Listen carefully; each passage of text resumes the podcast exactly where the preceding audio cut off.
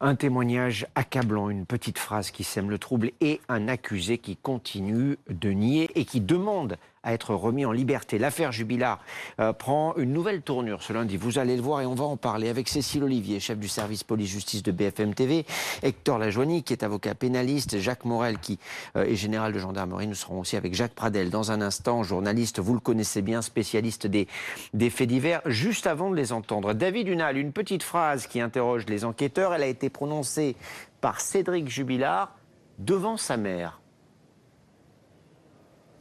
Bonsoir Thomas, oui exactement, c'est une phrase qui a été prononcée quelques semaines avant les faits. Elle est entendue cette phrase par un témoin alors que Cédric Jubilard se trouve sur un parking. Il parle à sa mère, vous l'avez dit, et c'est donc ce témoin qui rapporte la phrase aux enquêteurs. Je cite, Elle m'énerve, je vais la tuer, je vais l'enterrer, personne ne la retrouvera.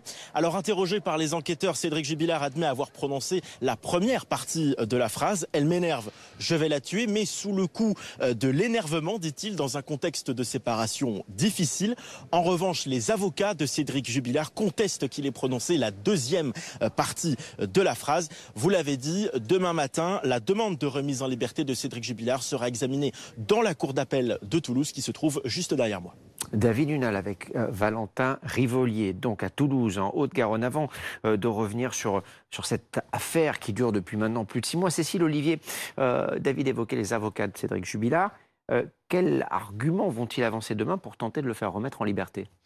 Eh bien, ils vont euh, reprendre euh, certains éléments euh, du dossier et essayer de renverser la vapeur, de montrer que ce ne sont pas forcément, selon eux, des preuves à charge. Par exemple, ils vont parler de la voiture de Delphine Jubilard, qu'elle avait l'habitude de garer tous les jours dans le sens de la montée et qui, le matin qui a succédé à sa disparition, était garée en sens inverse. Pour la défense, cet argument-là ne tient pas. D'abord parce que ça n'est pas euh, une règle absolue, et puis parce que euh, ce jour-là, les gendarmes euh, sont venus deux fois en fait au domicile du couple. Ils sont arrivés une heure après que Cédric Jubilard les ait prévenus, donc vraiment au petit matin, et puis ils sont revenus à midi où ils ont fait les constatations et où ils ont euh, constaté que cette voiture était garée euh, pas dans le même sens que d'habitude. Donc les avocats disent euh, le véhicule a bien pu être déplacé dans cet intervalle entre les deux fois où ils sont venus. un véhicule, par ailleurs, dont ils disent qu'il était la plupart du temps rempli d'affaires, avec notamment des sièges bébés et Comment cacher un corps dans une voiture qui était aussi euh, remplie, disent les avocats. Euh, la, défense conteste aussi certains témoignages, notamment le témoignage euh, de deux voisines du couple qui disent avoir entendu la nuit de la disparition de Delphine des cris stridents. déjà, il y a un doute sur l'horaire des, des, cris, 22h50, 23h07. Et puis, par ailleurs, ces voisines habitent à 154 mètres du couple et le voisin qui habite tout près, qui habite à 5 ou 10 mètres de Cédric et Delphine Jubilard, lui n'a rien entendu. Donc pour eux, ce témoignage n'est pas probant. Et puis il y a aussi le témoignage de l'enfant de 6 ans, euh, le petit garçon euh, du couple, qui a été entendu deux fois. La première fois, le lendemain de la disparition de sa mère. Et là, il ne parle pas de dispute. Euh, il décrit même un moment harmonieux. Il dit que son père et sa mère sont venus lui faire un câlin au moment de dormir. et c'est tout ce qu'il dit. Et puis il est entendu quelques semaines plus tard.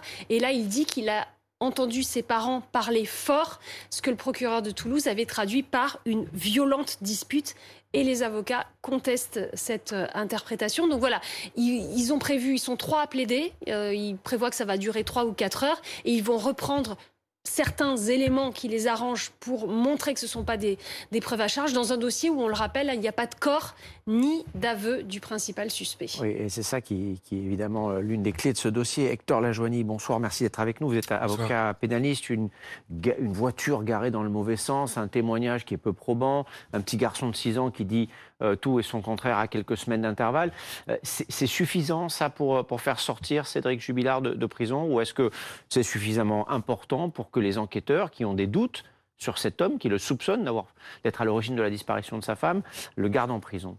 Alors, cette question, elle sera posée demain aux trois magistrats qui vont composer la chambre de l'instruction de la Cour d'appel euh, devant laquelle les avocats de Cédric Jubilard... Euh, vous êtes avocat, vous n'êtes pas magistrat, mais je vous pose des questions parce que vous en savez plus que nous sur le fonctionnement de la justice, bien sûr. Évidemment, mais ce que je voulais vous dire, c'est qu'en fait, demain, ça sera donc aux trois magistrats de la Cour d'appel de se prononcer. En réalité, les avocats de Cédric Jubilard vont évidemment essayer de défaire le dossier en discutant les, les, prétendus éléments à charge, et ensuite ils plaideront sur la demande de mise en liberté. Ou plutôt sur l'appel qui a été fait du placement en détention provisoire. Sur les éléments que vous avez cités, Thomas Mistraki, effectivement, il n'y a pas eu de procès verbal de constatation du véhicule, c'est-à-dire qu'on a des gendarmes qui nous indiquent que le véhicule euh, a été prétendument garé dans un autre sens que le sens habituel. Et quand on vérifie le dossier, on s'aperçoit que les gendarmes n'ont pas euh, réalisé ce procès verbal. Donc on ne peut pas tirer des conséquences d'une pièce qui n'a pas été cotée au dossier. Je rappelle que c'est aux gendarmes et donc au procureur de la République d'avoir la charge de la preuve. Ils doivent démontrer que ce monsieur est coupable. Et là, ils ont oublié un procès verbal de constatation.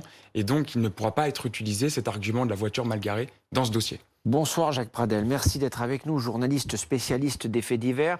On a l'impression finalement dans ce dossier que c'est, pardon, je vais simplifier un tout petit peu, mais parole contre parole. Euh, qu'est-ce qui peut faire changer les choses? Qu'est-ce qui peut faire évoluer la situation? Ben, je crois que les choses sont assez euh, claires.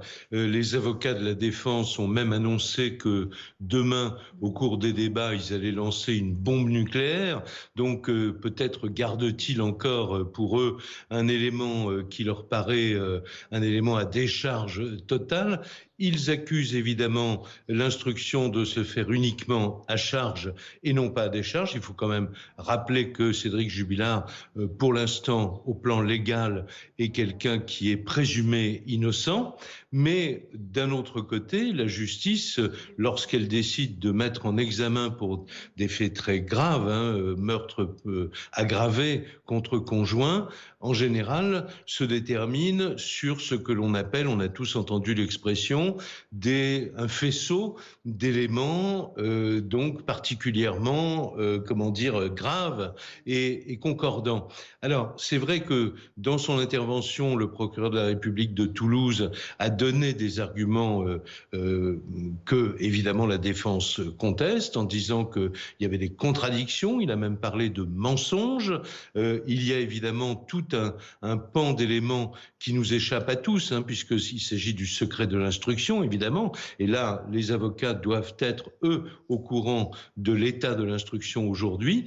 Donc voilà, moi je dirais qu'il y a une énigme dans toute cette histoire, euh, c'est le temps matériel qu'il faut pour faire disparaître un corps. Entre le moment où Cédric Jubilard appelle euh, les gendarmes, le moment où ils arrivent chez lui, alors je crois que les avocats vont contester aussi le, le fameux podomètre de son téléphone qui indiquerait qu'il n'est pas bougé beaucoup euh, en attendant l'arrivée des gendarmes, euh, il y a certainement d'autres éléments qui vont être mis en avant à la fois par la défense et bien sûr par l'accusation.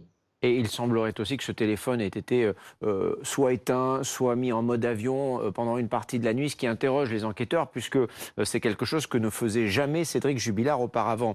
un mot quand même de, cette enquête qui est, extraordinaire, Jacques Morel, parce qu'on essaie de, comprendre ce qui a pu se passer pendant ces, quelques heures. Je voudrais qu'on revienne sur cette phrase qui a été prononcée, parce que c'est véritablement l'une des nouveautés de ce dossier. Cédric Jubilard qui dit, au prou, je vais la tuer, on ne retrouvera pas son corps, je vais me débarrasser d'elle. Est-ce que c'est suffisant en termes de, preuves euh, pour, euh, pour accuser quelqu'un? Et comment on, travaille à partir d'une déclaration comme ça, déclaration faite devant témoin, en l'occurrence le témoin, c'est la maman de Cédric Jubilard. Alors si vous voulez, c'est pas suffisant. Mais comme le disait euh, M. Pradel, là, on a un faisceau d'éléments. C'est tous ces dossiers criminels dans lesquels il n'y a pas de, découverte de corps de, la victime.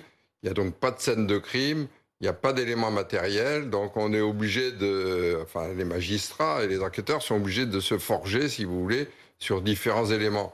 Bon, quand il y a une succession de, mensonges ou d'anormalités euh, pour lesquels la personne qui est mise en cause n'a pas euh, d'explication à donner, par exemple, la première version qui a été servie aux enquêteurs, c'était qu'elle avait disparu en allant promener ses chiens alors qu'après, bon, il a reconnu que c'était en fait lui qui était allé euh, promener les chiens. Il y a une succession, si vous voulez, de, petits éléments qui, à force, euh, arrivent à... Mais vous, vous avez le sentiment que cette, enquête, elle est menée à charge Parce que les avocats de Cédric Jubilard disent dans cette affaire, les enquêteurs partent de l'idée que c'est lui, et ensuite ils font tout pour que ça rentre dans les cases, mais la chronologie ne tient pas. Non, De ce que l'on sait, évidemment, parce que, et Jacques Pradel l'a rappelé, c'est important, on ne sait pas tout dans ce dossier. Mais de ce que l'on sait, est-ce que vous avez l'impression que tout ça est mené euh, finalement à charge et on essaie de faire porter le chapeau à Cédric Jubilard alors que euh, peut-être, peut-être, qui sait, ce n'est pas lui Moi je ne pense pas, je pense qu'ils sont venus chercher cet homme plusieurs mois après les faits. Ils ont fermé avant d'autres portes. C'est ce qui peut donner l'impression que maintenant ils, font à charge et qu'ils s'intéressent particulièrement au, mari. Euh, il y a eu d'autres personnes qui ont été euh, qui ont été vues, sur lesquelles il y a eu des, enquêtes. Bon, on est sur des faisceaux, mais c'est les magistrats qui, qui, décident en leur âme et conscience, si vous voulez, qu'actuellement, il faut le laisser en détention pour permettre que le reste de l'enquête se passe euh, sereinement. Euh, avant de retrouver euh, Jacques Pradel, Hector Lajoigny Ce que l'on voit, c'est qu'il y a des éléments qui ont été annoncés à charge qui ne le sont pas. Prenons la buée dans le véhicule, par exemple. On nous a dit depuis des semaines, c'est extrêmement incriminant, il y a de la buée dans ce véhicule.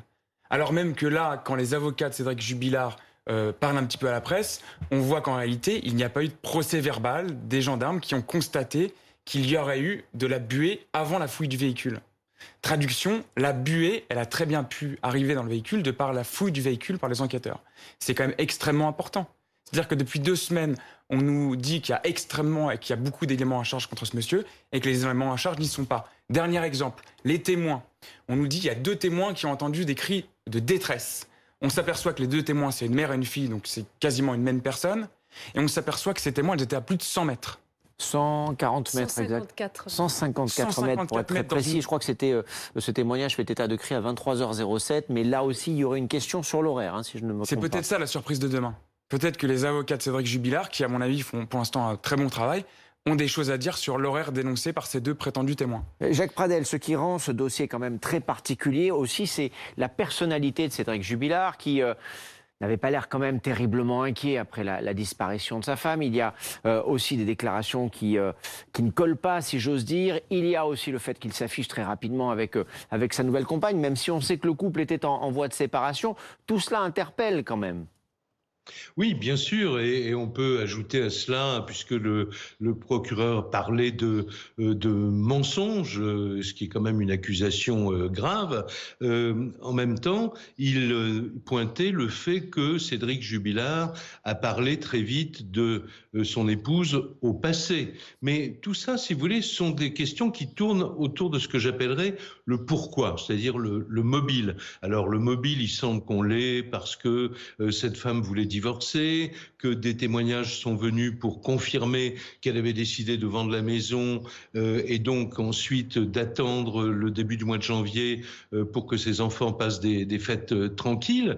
Mais ce sont des arguments qui, n'ont pas de réponse pour l'instant, qui ne peuvent pas en avoir. La question du pourquoi, moi j'ai entendu un jour au cours d'une émission d'ailleurs l'expert psychiatre Daniel Zaguri qui rappelait que on se focalise toujours sur la question du pourquoi, alors que on n'aura jamais de réponse. L'important, c'est le comment. Et c'est peut-être la reconstitution judiciaire qui viendra lever un certain nombre de doutes qui sont émis par les avocats de la défense.